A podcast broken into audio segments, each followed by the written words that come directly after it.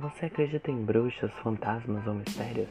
Se sim, continue vendo esse podcast. Aposto que você vai gostar.